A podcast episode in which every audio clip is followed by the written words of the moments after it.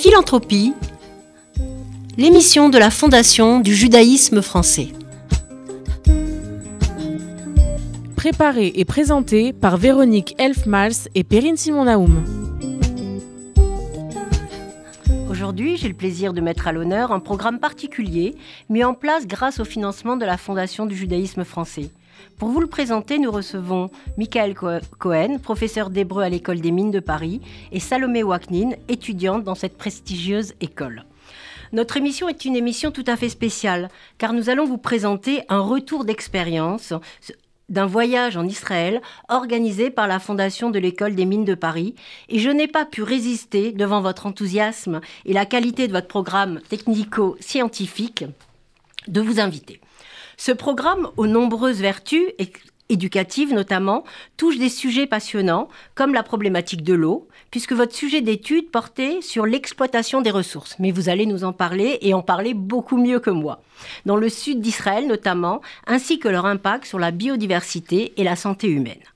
La Fondation du judaïsme français soutient financièrement des centaines de projets par an et est donc ravie de présenter des réalisations prometteuses qui nous permettent de mieux appréhender le monde de demain pour mieux le réparer. Mais avant de présenter ce voyage, Michael Cohen, je vais commencer par le professeur, si vous le permettez, Salomé. Pouvez-vous nous vous présenter en quelques mots? Alors, si j'ai bien compris, vous êtes un homme de rupture. Votre carrière est riche de rebondissements. Et je crois que tout a commencé quand vous aviez 7 ans et que vous êtes parti en Israël faire votre alia. Comment vous retrouvez-vous professeur à l'école des mines de Paris? Eh ben, bonjour Véronique et merci de nous accueillir euh, sur ce beau plateau. On est, on est, euh, on est, on est très content d'être là et très ému aussi. Euh, bah, j'ai envie de répondre par la vie, tout simplement. Quoi. Le déroulement des différents épisodes. Je pense que tout autre argument que je pourrais euh, porter ou vous présenter serait partiellement mensonger, donc je pense que c'est toujours un peu complexe. En tout cas, je suis très content d'être à l'école des mines. J'y travaille depuis 10 ans aujourd'hui. Donc, je travaille dans un centre qui traite des problématiques énergétiques, le centre efficacité des systèmes, dans une équipe particulière qui traite de l'éco-conception et de la thermique des bâtiments. Et donc, ce sont ces thématiques-là que j'enseigne également à l'école et dans d'autres établissements académiques. Et comme vous l'avez dit, j'enseigne également euh, l'hébreu, qui est un peu le joyau de ma semaine et mon petit plaisir hebdomadaire, pour des raisons évidentes que vous pouvez bien imaginer. D'accord. Donc, euh, tout un programme quand même lié à l'aspect scientifique et l'hébreu, c'est la cerise sur le gâteau. Alors, j'ai cru comprendre que vous étiez un professeur très apprécié. En tout cas, je vais poser la, parole et la question à Salomé Waknin. Je, vous êtes donc étudiante et vous avez magistralement, si j'ai bien compris, organisé euh, ce voyage. Et vous pouvez peut-être nous parler de cette classe. Et aussi, je crois que vous faites un double cursus, Salomé. Donc, présentez-vous. Alors, en effet, alors pour répondre à votre première question, en effet, Michael Cohen est un professeur très apprécié à l'école et ce fut un grand plaisir de travailler avec lui Mais pour monter pas ce voyage. Non, pas du pas tout. Tout. C'est un grand plaisir de travailler avec Michael et c'est l'un des professeurs les plus demandés pour les projets. Et, euh, Je suis pas étonnée. Ah bah, je, vous le confirme. Et, euh, et euh, concernant mon parcours, alors actuellement... Vous je êtes toute jeune. Hein oui, j'ai 23 ans. Enfin, toute jeune, tout est relatif, mais... mais je confirme. Mais écoutez, euh, donc je suis étudiante en cycle ingénieur civil à l'école des mines de Paris et euh, je suis normalienne en biologie, donc à l'école normale supérieure euh, rue d'Ulm. en dernière année, et ces deux établissements font partie de l'université Paris Sciences et Lettres maintenant que j'ai cherché, pour être honnête, l'acronyme n'était pas évidente, PSL, et je suis allée sur Internet et j'ai compris, mais elle n'est pas évidente à tout le monde, PSL. C'est assez nouveau. Tout à fait. je crois que l'établissement a, a changé pas mal de statuts et c'est vrai qu'aujourd'hui, ça reste euh, une université de tutelle pour euh, ces deux écoles. Et euh, d'un point de vue plus personnel, je suis issue d'une grande diversité puisque ma maman vient de Roumanie et mon père vient du Maroc. Et grâce à ça, j'ai eu la chance d'apprendre quatre autres langues étrangères, outre le français, dont l'hébreu, ce qui m'a permis de faire un stage de trois mois à Jérusalem l'été dernier. Et, Dans les datas, je crois. Exact, dans l'analyse de données. Et, euh, et c'est au retour euh, de ce voyage que euh, je suis allée voir Michael Cohen et que nous avons commencé l'organisation de ce voyage. Et Alors pour parler concrètement de ce voyage, de ce retour d'expérience, si j'ai bien compris, ce voyage avait une un double objectif. Premièrement, intensifier le niveau d'hébreu de chaque étudiant, dont vous allez peut-être nous parler, de ces 16 étudiants qui ont participé au voyage, mais surtout, je crois, mais aussi de découvrir la société israélienne avec une problématique qui vous est propre, avec la, problématique de votre école. Donc c'est ça qui est très intéressant, c'est euh, comment vous avez construit ce voyage, les visites? Parce qu'on va aujourd'hui, si vous le voulez bien, parler de, de, ce, ce, dont vous avez appris, de la, de, la, vision que vous portez maintenant sur ce pays, vous, en, en qualité d'étudiante. Et, et, le fait que vous ayez choisi, par exemple, euh, d'aller dans le désert du Negev et de vous auriez pu vous dire on va au Ternion. Vous avez choisi le désert du Negev et un institut euh, Jacob euh, oui, qui appartient à l'université Ben Gurion. Comment vous avez pensé ce voyage et qu'est-ce que vous vouliez en termes de, de, de résultats ou de retours? Alors, je je pense qu'il faut rendre à César ce qui lui appartient. L'idée première venait de Salomé. Donc, comme euh, Salomé l'a présenté, d'abord, cette idée de voyage, elle était quelque part dans mon esprit depuis un certain temps. Et c'est vrai que l'école nous encourage, encourage les étudiants de manière générale à aller à l'étranger, que ce soit dans le cadre des césures, que ce soit dans le cadre de trimestres euh, recherche ou, euh, ou d'échanges académiques, et que ce soit également dans le cadre des cours linguistiques, dont le cours d'hébreu. mais l'idée de le faire euh, spécifiquement sur ces thématiques et le faire dans le sud d'Israël est venu de Salomé et j'ai trouvé cette idée assez géniale et assez remarquable. Euh, donc d'inscrire finalement un voyage euh, dans la continuité des études théoriques que poursuivent les étudiants. Donc en première année, ils ont ce fameux tronc commun là qui vient approfondir les notions théoriques abordées déjà et acquises en, phase prépa. voilà, mais également leur permettre une ouverture sur la pluridisciplinarité des métiers de l'ingénieur généraliste. Et donc l'idée là était de, euh, de surfer en fait sur la devise de l'école théorie et pratique et de confronter les étudiants à des cas pratiques, étudier euh, et travailler en Israël tout simplement parce que les défis auxquels est confrontée aujourd'hui l'humanité de manière générale, hein, les défis énergétiques et les défis environnementaux, c'est le réchauffement climatique, notamment. Alors, par ailleurs, par ailleurs effectivement, euh, euh, bah, Israël y est confronté en fait depuis déjà plusieurs décennies. Il travaille tout simplement de par la particularité de son territoire, euh, très étroit, de par le simple fait qu'il est à deux tiers découvert par un désert, de par la, difficulté à obtenir de l'eau potable, de par le manque de ressources naturelles, de par la problématique des ressources énergétiques. Alors, c'était vrai jusqu'à il y a très peu. Hein, maintenant qu'il y a, c'est vrai, il y a les deux, les deux gisements de gaz qui ont été découverts, donc c'est un peu moins vrai. Mais bon, disons qu'à l'époque de Ben Gurion, c'était vrai et je pense que son idée là de voir fleurir le désert et de voir par la suite apparaître différents établissements académiques, centres de recherche, laboratoires, etc., prestigieux ce jour-là, fait suite justement à cette perspective et fait suite à cette problématique bien concrète auxquelles était confronté l'État d'Israël dès sa naissance. Donc c'était une, idée extraordinaire qui permettait par ailleurs, par l'intermédiaire de cette thématique que connaissent les étudiants, ben, de leur permettre un accès à la société israélienne, à la langue hébraïque, à son ambiance, à sa, à sa culture. Voilà, donc, euh, Et par le biais de conférences, c'est-à-dire que grâce tout à fait, on au contact de, chercheurs, Alors c'est ça qui m'a passionné, c'est que mm. dans cet institut en lisant votre rapport, dans cet institut, ce rapport très bien fait, vous parlez de la problématique de l'eau, donc de, la désalinisation qui, moi, est, très étrange. Je ne savais pas quels étaient les deux procédés. Donc, vous avez pu, euh, vous allez peut-être nous expliquer la spécificité d'Israël. Euh, j'ai aussi appris qu'il y avait un laboratoire de vin. Donc là aussi, vous allez peut-être nous en parler. Je ne sais pas si vous l'avez goûté ou pas, mais c'est juste fou, avec assez précurseurs dans ses saveurs. Un laboratoire d'algues. Parlez-moi de ça parce que c'est tellement. Et en plus, un laboratoire d'algues en plein désert. Dites-moi que c'est le pays du paradoxe, non? Alors. Euh, Écoutez, en effet, euh, nous avons eu la chance de visiter l'Institut du désert euh, qui nous a été... Euh, cette visite nous a été permise par Pierre Claes, qui est, qui est, professeur à l'université de Bercheva. et cet institut est tout particulier et internationalement reconnu puisque, en fait, étudier le désert, c'est quand même quelque chose d'assez inédit. Et euh, en fait, euh, travailler dans le désert et avoir des résultats euh, aussi impressionnants sur l'eau et comme vous le dites sur les algues, c'est quand même quelque chose d'assez étonnant, de même pour le vin. Et Israël, en fait, est pionnier dans ces domaines. Alors pourquoi mettre un institut du désert et y faire des algues? En fait, c'est parce que déjà, il y avait la place. Et le fait qu'il y ait de la place, ça permet justement de développer les grands bassins nécessaires à la culture des algues. Deuxièmement, parce qu'il y a beaucoup de soleil et qu'on en a besoin. Et euh, du coup, ces conditions réunissaient le fait de travailler sur les algues à cet endroit-là. Euh, d'ailleurs, euh, l'utilisation des algues en technologie est également utilisée dans un kibbutz du sud d'Israël appelé le kibbutz Ketura, et qui travaille en collaboration, si je ne me trompe pas, avec l'Institut du désert. Euh, le laboratoire du vin est également une grande découverte pour nous. Et oui, nous avons eu la chance de goûter ce vin expérimental. Aux arômes euh, différents, non? Tout à fait, tout à fait. Euh, justement, en fonction des conditions de culture mises en place, mais également de l'ajout d'écorces plus ou moins différentes lors de la préparation du vin, les vins avaient des goûts différents.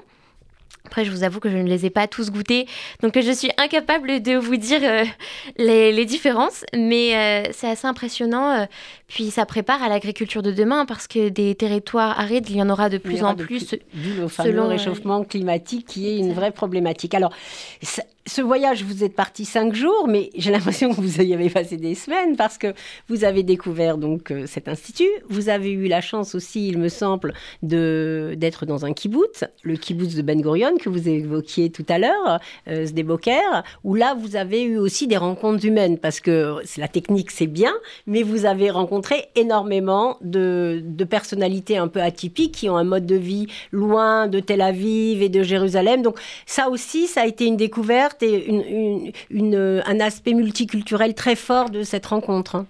Tout à fait. Euh, d'ailleurs, euh, je pense que les rencontres les plus impressionnantes que nous avons faites au kibbutz des Boker étaient au Cheder Ochel, donc euh, l'endroit où toutes les personnes du kibbutz mangent ensemble. Et c'est là que l'on observe les plus jeunes manger avec les plus âgés.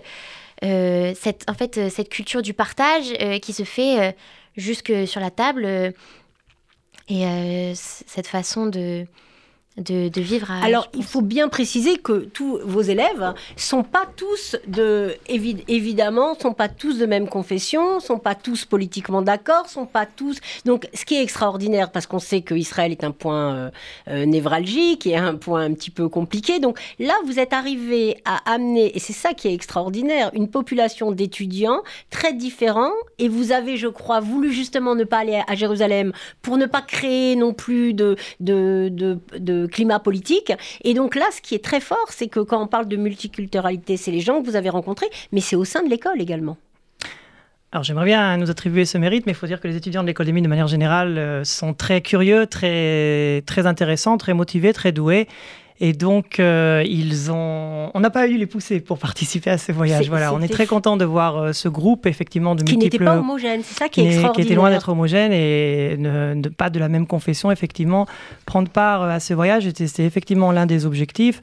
Euh, je pense que euh, l'idée était aussi de permettre à, à des étudiants d'aborder Israël au-delà des, euh, du, filtre ou, qui, qui, qui, est toujours proposé dans les médias. Souvent. Exactement, donc le conflit israélo-palestinien ou israélo-arabe, et de voir que, que enfin, la société, l'innovation, le tissu entrepreneurial, économique, etc. en Israël, voilà, peut être abordé, peut être abordé aussi d'une différente manière. Il y avait aussi l'idée en fait d'associer des activités ludiques à des activités un peu plus d'apprentissage, tout simplement pour créer des souvenirs, pour créer des émotions, parce que on pense in fine que bon, c'est une première, euh, une première approche et, et, Salomé comme moi-même euh, euh, pensons que l'émotion qui reste, c'est elle en fait qui va attisser la curiosité et qui va faire en sorte que les étudiants veulent en savoir davantage et pousser par eux-mêmes pour, pour aller plus au contact de cette société et de cet euh, univers qu'ils ont découvert.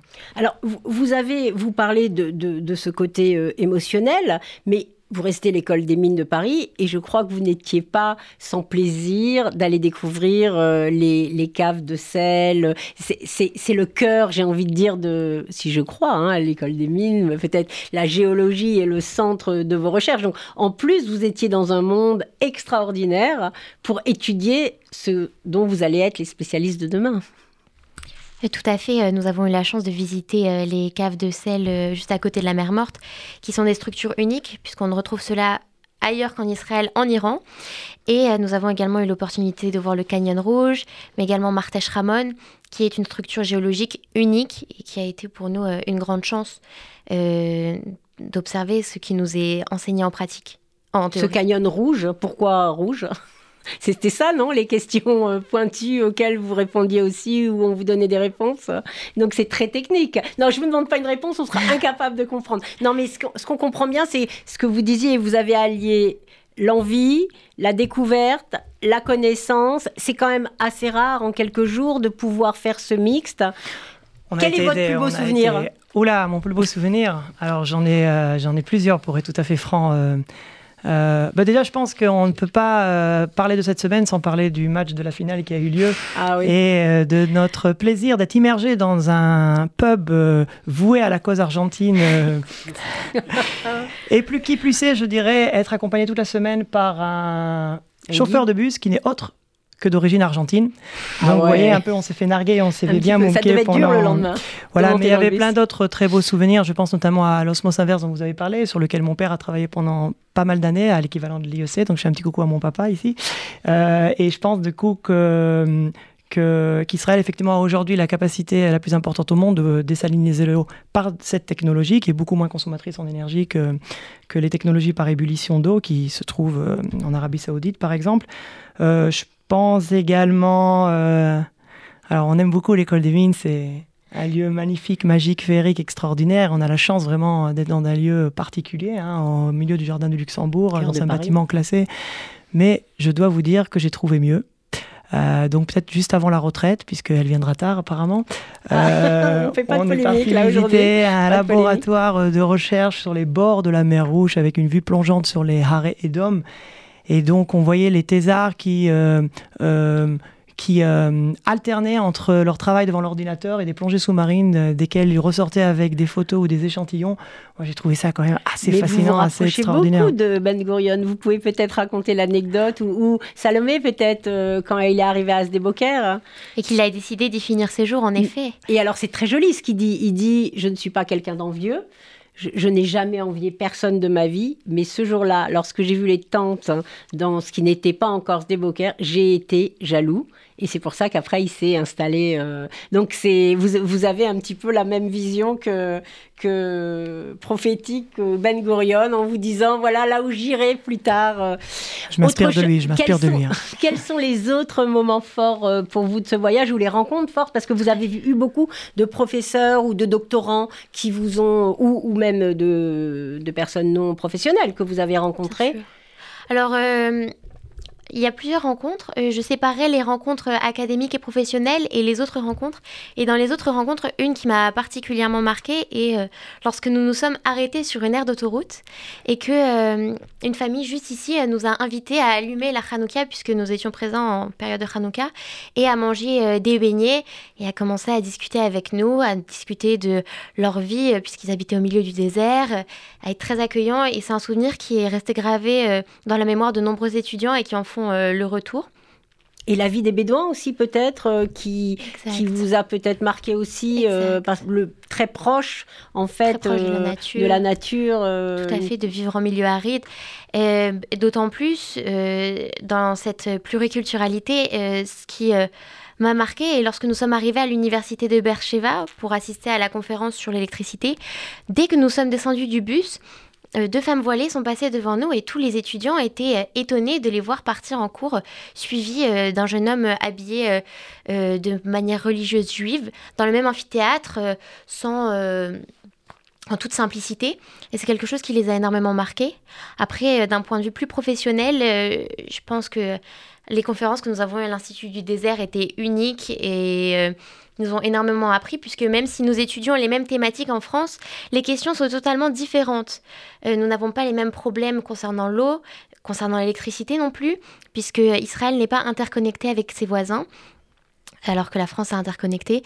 Et ça a été pour nous un exemple différent de ce que nous avons l'habitude de voir et tout autant euh, très intéressant. Alors, je ne veux pas déflorer ce qui va se passer prochainement. Bon, là, c'était euh, le poids, l'évolution des ressources naturelles, mais je crois que ça vous a donné plein d'autres idées pour l'avenir, parce que là, c'est vrai que le sujet était en or, c'était un sujet en or, mais il y en a plein d'autres, des problématiques en or. Et vous avez une idée, si prochain voyage euh, se fera, ce que nous souhaitons fort, et la Fondation du judaïsme peut-être aura la chance de, participer, euh, de soutenir euh, à nouveau euh, financièrement. Quels sont... Alors, ma question, elle est en double sens. Quel est peut-être le prochain sujet de voyage? Et comme vous le savez, la Fondation du judaïsme, c'est une fondation philanthropique. J'avais envie de connaître, pour chacun de vous deux, quelle est votre propre définition de la philanthropie? Je ne sais pas lequel des deux a envie de commencer, le sujet ou la définition. Je vais peut-être juste répondre. Euh, déjà, une problématique en or, c'est un peu un oxymore, donc on préfère parler de solutions en or et que oh développe euh, Israël, mais que développe également le.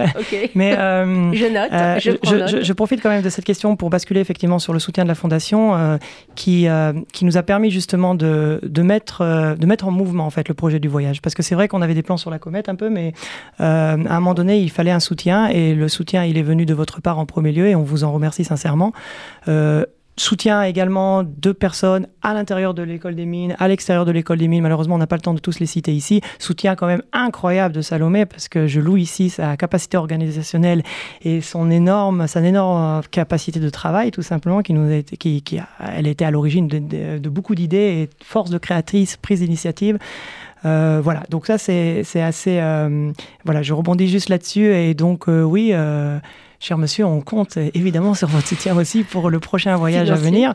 Et donc le prochain voyage à venir, peut-être je laisse Salomé du coup plutôt euh, s'exprimer sur la solution. Euh, Pas la problématique, j'ai bien pris note. Hein. En effet, alors ah bah, merci Michael. Euh, je tiens à préciser quand même que ce voyage n'aurait jamais vu le jour sans la motivation sans faille de Michael qui en tant que professeur s'est énormément engagé et également sur le soutien de la direction des études qui nous pousse à monter des projets. Et en tant qu'étudiante des mines, euh, je suis tous les jours impressionnée par euh, le soutien qu'ils nous témoignent, que ce soit dans l'évolution de notre vie professionnelle, mais également euh, dans l'accompagnement de ces projets annexes. Et concernant le prochain voyage, nous commençons déjà à l'organiser et l'objectif serait de partir dans le nord cette fois-ci sur le sujet des transports et de la logistique, puisqu'Israël a un réseau de transport très développé et avec des particularités uniques. Euh, par exemple, la présence d'un titre de transport unique dans tout Israël, appelé le RAVCAV, qui est quand même quelque chose d'assez impressionnant quand on sait le nombre de compagnies qui travaillent euh, avec euh, ce même moyen de transport, mais également le port de Haïfa, qui est un port extrêmement central en Israël et qui permet à Israël d'avoir une connexion avec l'extérieur, tout en sachant que son interaction avec ses voisins n'est pas toujours au beau fixe. Et donc ce serait la prochaine thématique que nous souhaiterions aborder. Alors, je vous propose, avant de donner votre définition de la philanthropie, je crois que Rémi Serrouillat a une question. Ben oui, c'est tellement passionnant. Euh, j'avais une petite question. Suite à votre voyage d'études, est-ce que vous envisagez d'organiser peut-être un partenariat avec certaines universités, voire peut-être ou des établissements de recherche, éventuellement peut-être des échanges d'étudiants ou de professeurs? Alors, euh, à vrai dire, c'est quelque chose qui est déjà en discussion avec l'université de Ben Guérir, donc au Maroc. Euh, on a déjà approché là-bas la direction euh, des études pour essayer de voir si un prochain voyage en Israël ne pourrait pas se faire en partenariat avec eux et donc en proposant à quelques étudiants marocains de venir se joindre à nous. On a également le soutien d'une autre fondation, qui est la fondation France-Israël, qui nous a beaucoup qui, qui, qui, qui, vous a beaucoup aussi poussé à aller dans ce sens et pense que ça peut être quelque chose de remarquablement intéressant. Ce sera l'occasion d'une autre, d'une autre euh, émission, si vous voulez, quand vous serez plus loin dans, dans les échanges, peut-être euh, universitaires, ah bah... interuniversitaires, et puis de toute façon, on voudra ce retour d'expérience. passionné. Sur, Alors finissez, le temps nous prête, je suis désolée. votre petit, parce que la Fondation du journalisme a pour vocation d'être quand même euh, tournée et d'incarner la philanthropie. Quel est votre regard de la philanthropie? C'est intéressant d'avoir un élève et un professeur qui, qui vont échanger.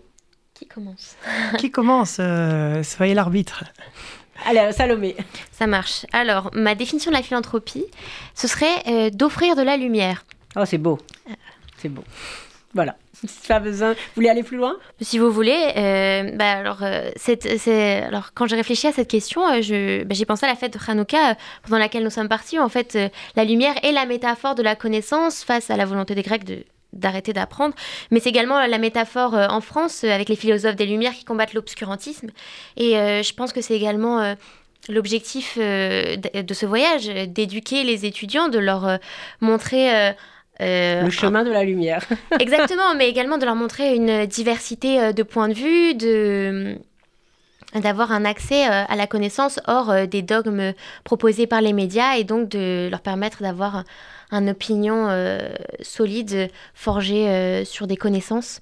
Et je pense que la philanthropie, c'est ça, c'est en fait participer à, à éduquer la population pour les rapprocher de la lumière. Michael Cohen, difficile de parler après Salomé, mais je vous laisse la parole. C'est effectivement difficile, elle est vraiment euh, trop douée. Euh, combien de temps j'ai? Une minute, même pas. Une, minute, rien. rien. Euh, Donc moi je dirais que la philanthropie en soi, elle me fait elle me fait penser à la citation Mitor Shalolishma Balishma, mais je vois qu'on vous fait des signes, donc on va arrêter. Donc on développera peut-être à une autre on occasion. Reviendra. Et tout de suite, la parole à Rémi Serouia pour notre rubrique. Bonjour Véronique, bonjour à tous et c'est avec plaisir que nous nous retrouvons pour la saison 3 de notre chronique. Avez-vous déjà entendu parler de la société FTX Derrière ce nom barbare se cache la deuxième plateforme au monde de crypto-monnaie juste, juste derrière le Bitcoin. Cette entreprise qui valait encore plus de 32 milliards de dollars fin août s'est tout récemment effondrée du fait d'importantes anomalies de gestion. Elle a annoncé sa faillite il y a deux mois en laissant sur le carreau près d'un million d'investisseurs complètement surpris et apeurés. 32 milliards de dollars partis en fumée. Cette chute éclair m'a laissé perplexe et j'ai souhaité m'intéresser au profil des investisseurs en crypto-monnaie. Selon un rapport d'audit, l'investisseur type est un homme de moins de 35 ans qui n'investit qu'une infime partie de son épargne, considérant qu'il s'agissait d'un placement à très haut risque. Ces investisseurs ont placé la part de trésorerie dont ils n'ont pas vraiment besoin. Vous savez, ces sommes de, fonds de portefeuille, celles qu'on ne sait pas évaluer avec précision, celles qui ne font pas mal si elles sont perdues. Cette stratégie de placement m'a personnellement interpellé. 32 milliards de dollars, c'est énorme. On aurait pu les utiliser autrement. D'après le directeur du programme alimentaire de l'ONU, éradiquer la faim dans le monde pendant une année est évalué à 30 milliards de dollars. Se débarrasser définitivement de la malaria coûterait 34 milliards de dollars. On aurait pu aussi loger tous les sans-abri de France pendant plus de 7 ans. Ces petites sommes dont nous n'avons pas forcément besoin et qui ne participent pas à notre enrichissement peuvent avoir une réelle utilité et concourir à rendre le monde plus juste. En les versant à une fondation reconnue d'utilité publique comme la Fondation du judaïsme français, on prend part aux actions sociales, éducatives et culturelles d'une institution renommée qui œuvre à changer la vie de milliers de personnes. Un placement sûr, je vous le garantis, et le retour sur investissement est inestimable. Merci à vous. Merci Rémi. Et à bientôt. Et tout de suite, nous allons recevoir en deuxième partie d'émission la philosophe Isabelle Ratier pour son ouvrage Qu'est-ce que la philosophie indienne? Bonjour.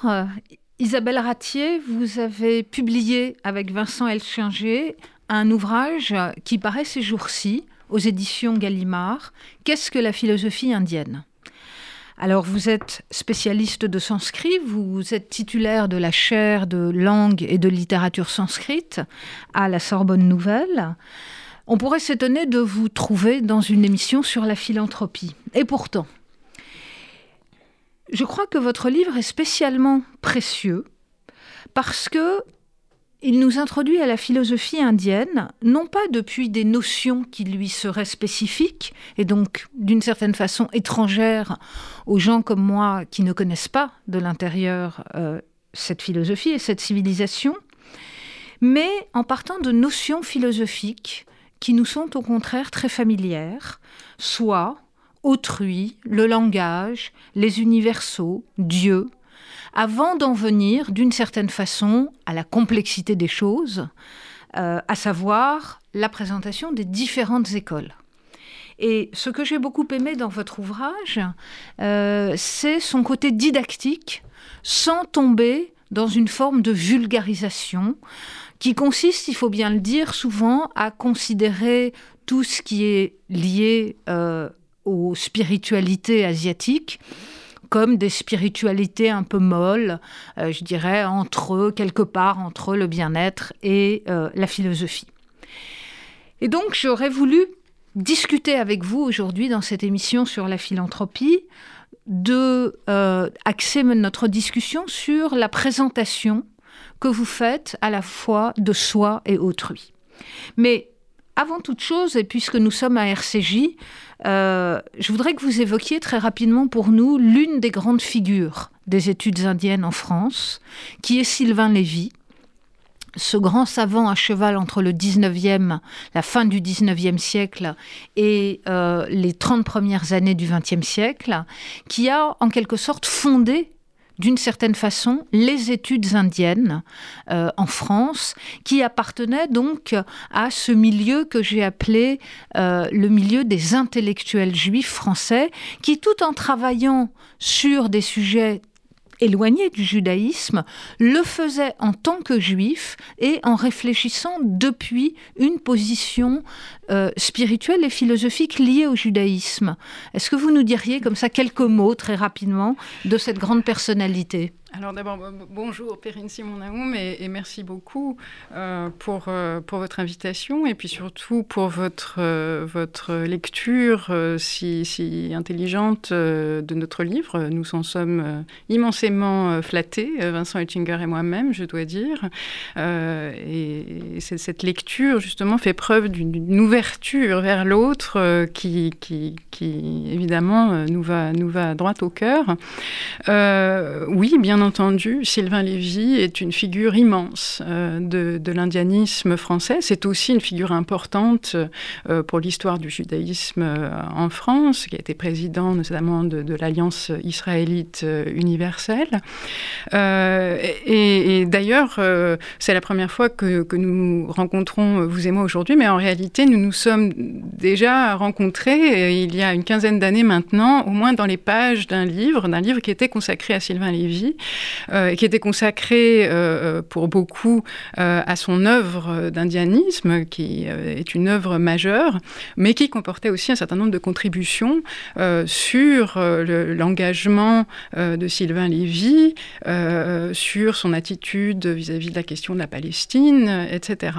Et, et, en particulier, votre, je, me souviens que votre, votre contribution montrait justement très bien à la fois euh, la manière très discrète avec laquelle le judaïsme de Sylvain Lévy apparaît dans son œuvre, au sens du moins où ses écrits euh, en font rarement mention. Je crois qu'il y a deux articles dans toute son œuvre qui est colossale, euh, qui, qui portent euh, sur le judaïsme, en l'occurrence sur les communautés juives de, de, de, Cochin euh, en particulier. Euh, mais en même temps, il montre, très bien, je crois, comment le, regard de Sylvain Lévy sur l'Inde euh, était porté d'une certaine manière par son, judaïsme. Il y avait une, sorte justement d'ouverture euh, vers l'autre, euh, d'ouverture qui, consistait à essayer de respecter l'altérité de l'autre, euh, de, comprendre l'autre, mais pour lui-même et dans ses propres termes, d'une certaine manière, euh, qui était, je crois, très importante chez Lévy. Par exemple, euh, l'un de ses grands livres, euh, un livre qui a formidablement résisté au temps, je crois, en dépit du fait qu'il avait accès à beaucoup moins de sources que nous, euh, concerne le théâtre indien. C'est un livre majeur au sens où il a démontré à une époque où tout le monde pensait que le théâtre indien, finalement, ça n'était qu'une sorte d'emprunt à la Grèce. Euh, il a démontré qu'en réalité, le théâtre indien ne devait rien ou presque à la Grèce et qu'il s'était développé de manière autonome euh, au sein euh, de la civilisation indienne. Et c'était à la fois courageux, c'était aussi une manière très forte de montrer qu'on pouvait étudier l'Inde pour l'Inde.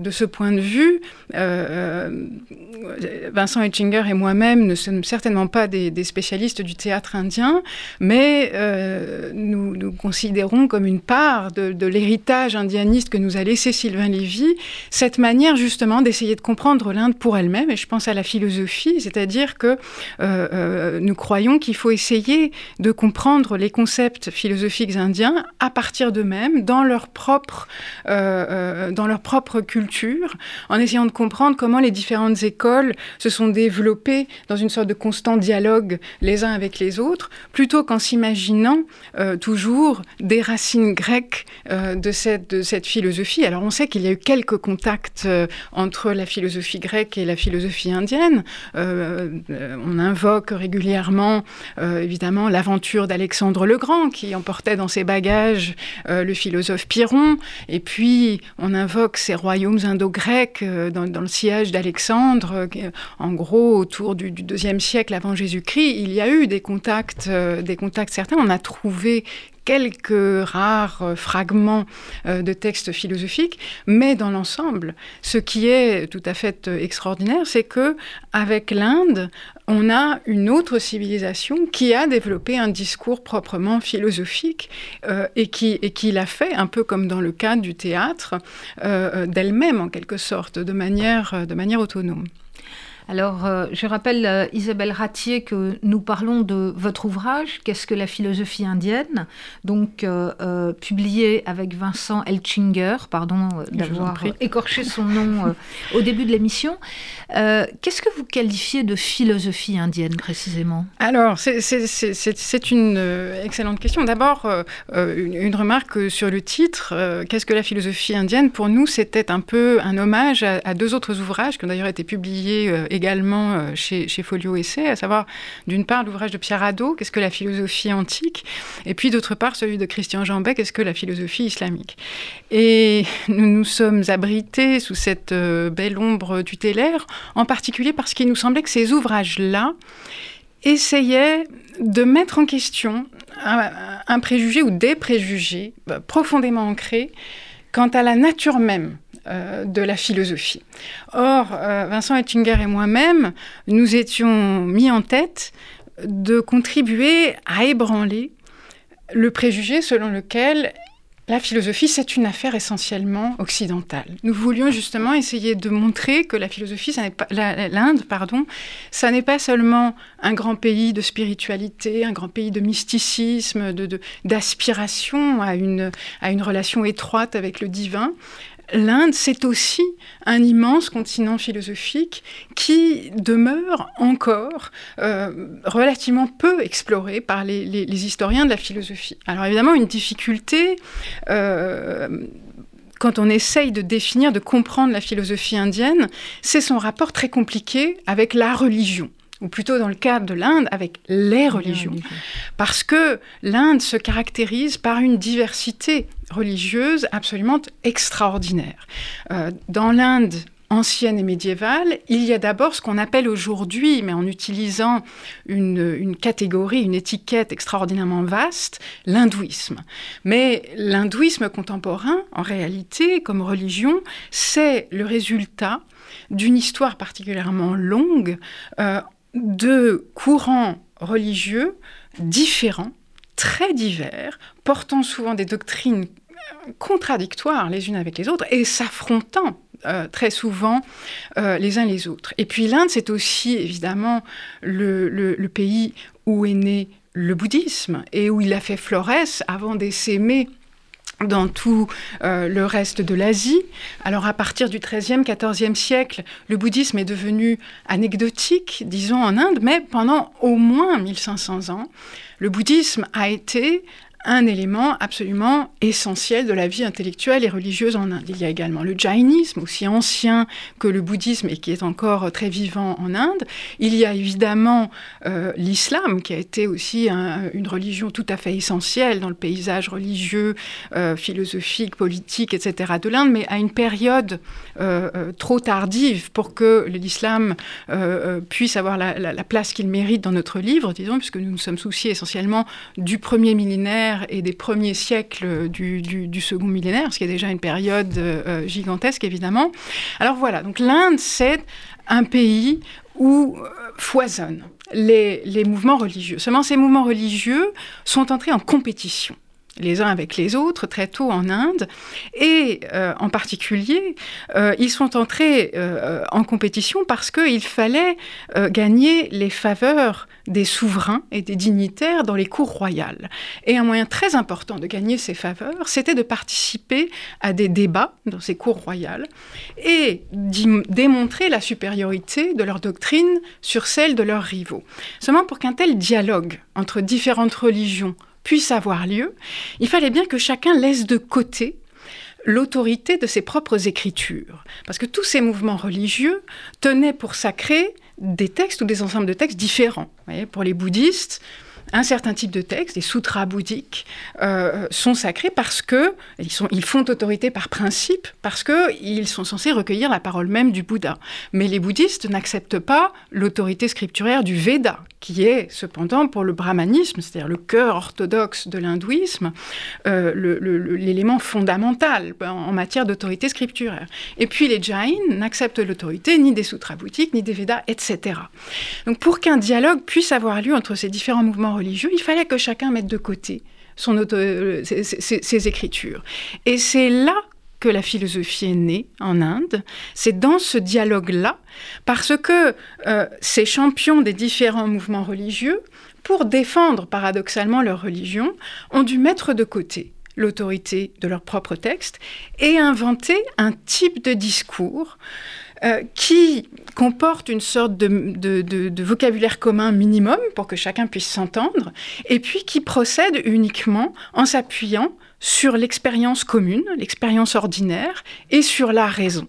Et c'est là, c'est dans ce dialogue que s'est ouvert un champ philosophique, c'est-à-dire un champ dans lequel on a pu produire un type de discours neuf et un type de discours qui euh, pensons-nous, s'apparente véritablement à ce qu'on appelle euh, en Occident la philosophie. Alors, euh, Isabelle Ratier, effectivement, le, côté très didactique, hein, et je, veux le, le rappeler parce que euh, ça rend la lecture du livre euh, extrêmement agréable, c'est que effectivement on ne rentre pas par des concepts et des notions qui nous seraient complètement euh, étrangers et auxquels il faudrait déjà des années d'études pour comprendre quelque chose, mais par des concepts qui nous sont parfaitement familiers. Et comme c'est une émission sur la philanthropie, je voudrais tout de suite attaquer puisqu'on n'aura pas le temps de, parler des autres chapitres, le chapitre d'autrui. Comment est-ce que cette philosophie indienne, est-ce que la notion de philanthropie euh, a un sens euh, dans cette philosophie indienne et comment est-ce qu'on comprend la notion d'autrui? Alors d'abord, je voudrais dire que je, suis, très heureuse d'avoir l'occasion de parler de ce, chapitre qui me, qui me tenait euh, particulièrement à cœur, personnellement, pour une raison simple, c'est que d'habitude, quand on s'intéresse à la philosophie indienne, on s'intéresse d'abord au soi, hein, parce que, euh, alors pour des raisons tout à fait naturelles, parce que il y a eu en Inde une, dispute tout à fait centrale hein, qui, a, qui, a, vraiment contraint toutes les écoles à prendre position sur la nature et l'existence du soi. Euh, en gros, on s'est beaucoup demandé en Inde, est-ce qu'il y a euh, quelque chose comme une substance permanente qui dure euh, par-delà tous les changements qui m'affectent, et y compris par-delà la mort. Et ça, c'est vraiment une controverse absolument incontournable dans l'histoire de la philosophie indienne. Mais du coup, on a tendance à oublier qu'en Inde, on s'est aussi également beaucoup posé la question de l'altérité. Alors, les questions relatives à l'altérité ne prennent pas forcément les formes qu'on attendrait euh, depuis, depuis l'Occident. Euh, par exemple, on peut être euh, frappé par le fait que l'éthique, la, morale, toutes les questions qui y sont relatives sont plutôt absentes des textes proprement philosophiques, mais elles le sont pourquoi? Parce que ces questions-là sont considérées comme relevant plutôt justement des canons scripturaires et donc, on, va chercher des réponses à ce type de questions plutôt dans des textes d'ordre religieux, disons.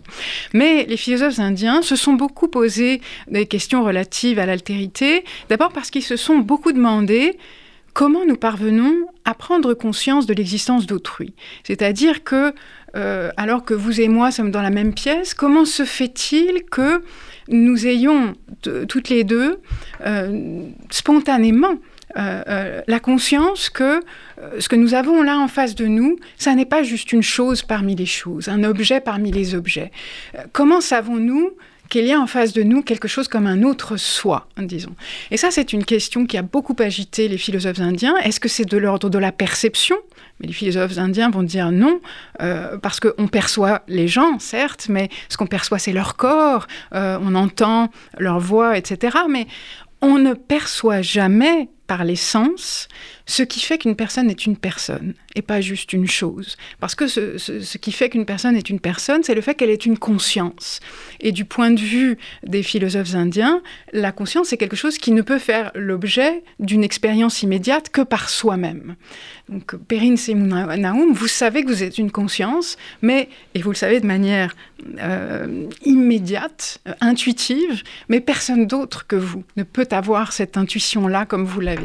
Alors, toute la question, c'est comment est-ce qu'on parvient à se savoir? Il y a beaucoup de discussions. Est-ce que c'est un simple raisonnement?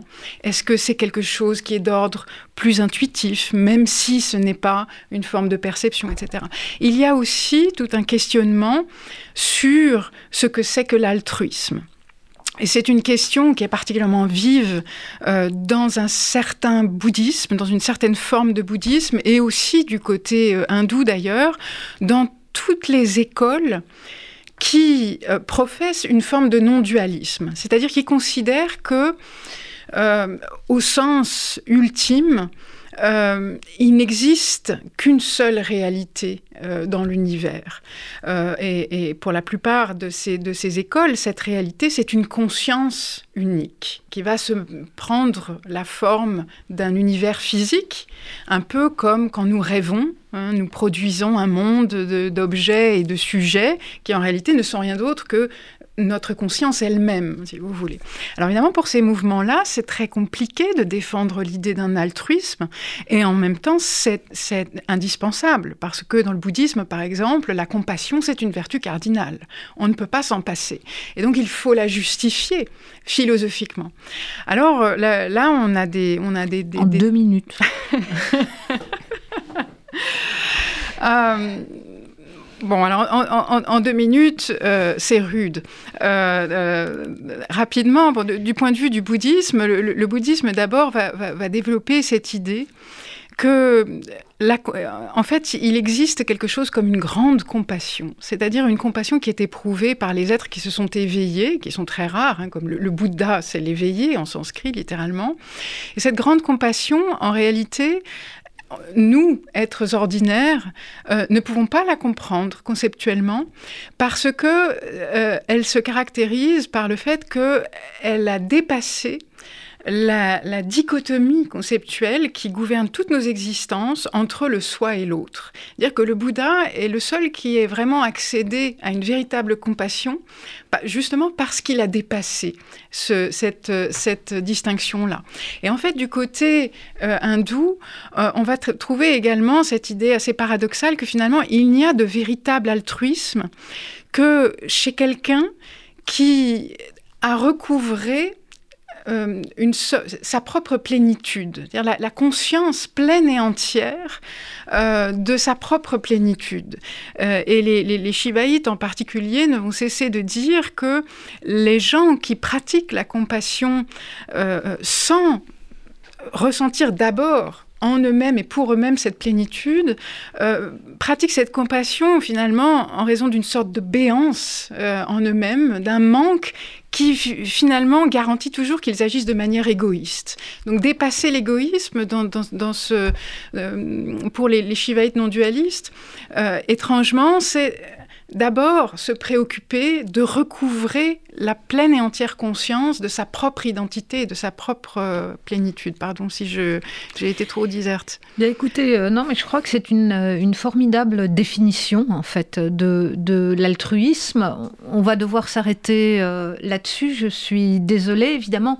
Je renvoie Isabelle Ratier au livre que vous publiez avec Vincent Elchinger, euh, Qu'est-ce qu'une philosophie indienne euh, chez Gallimard. Il y aurait énormément à dire, mais euh, je voulais qu'on parle de ce livre parce que, encore une fois, je crois que ça donne accès aux lecteurs non avertis comme moi. Ça donne accès à un immense continent et j'espère qu'on aura l'occasion de reparler de ce livre. merci beaucoup. Merci. C'était Philanthropie, l'émission de la Fondation du judaïsme français. Retrouvez-nous tous les quatrièmes jeudis du mois à 13h sur RCJ.